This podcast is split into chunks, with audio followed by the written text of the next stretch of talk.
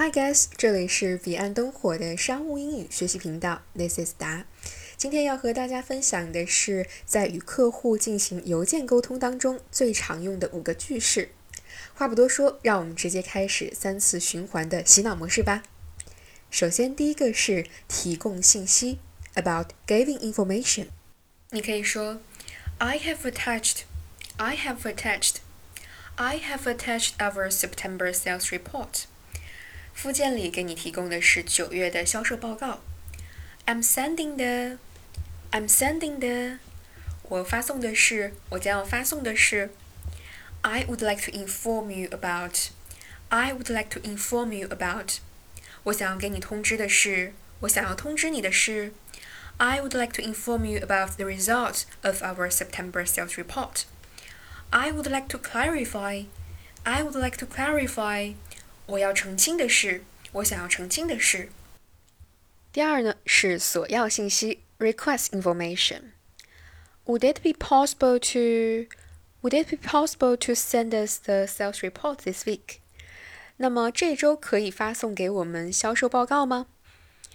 I would appreciate if you could.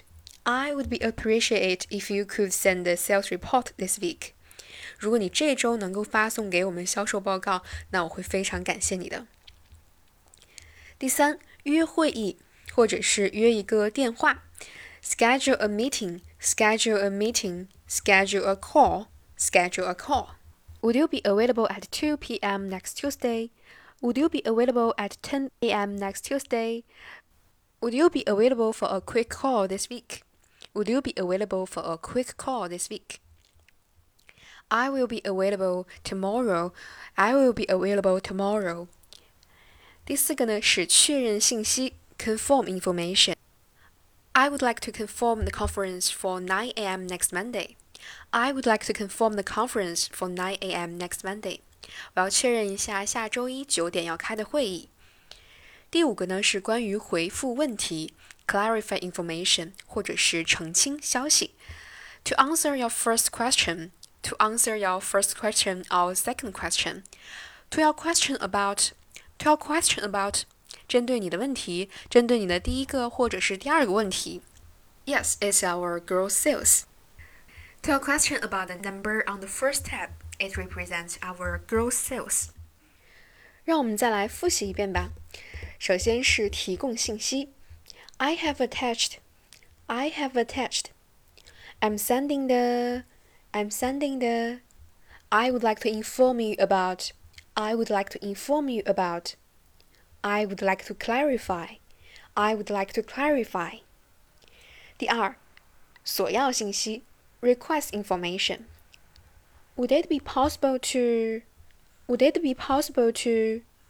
I would appreciate if you could. I would be appreciate if you could.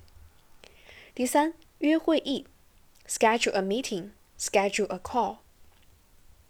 Would you be available? Would you be available? I will be available. I will be available. 四，确认信息，confirm information. I would like to confirm the conference for 9 a.m. next Monday. I would like to confirm. 第五，回复问题，clarify information. To answer your first question, to your question about, yes, it's our gross sales. To your question about the number on the first tab, it represents our gross sales. 本期的内容就是这样了，我们下期见，拜。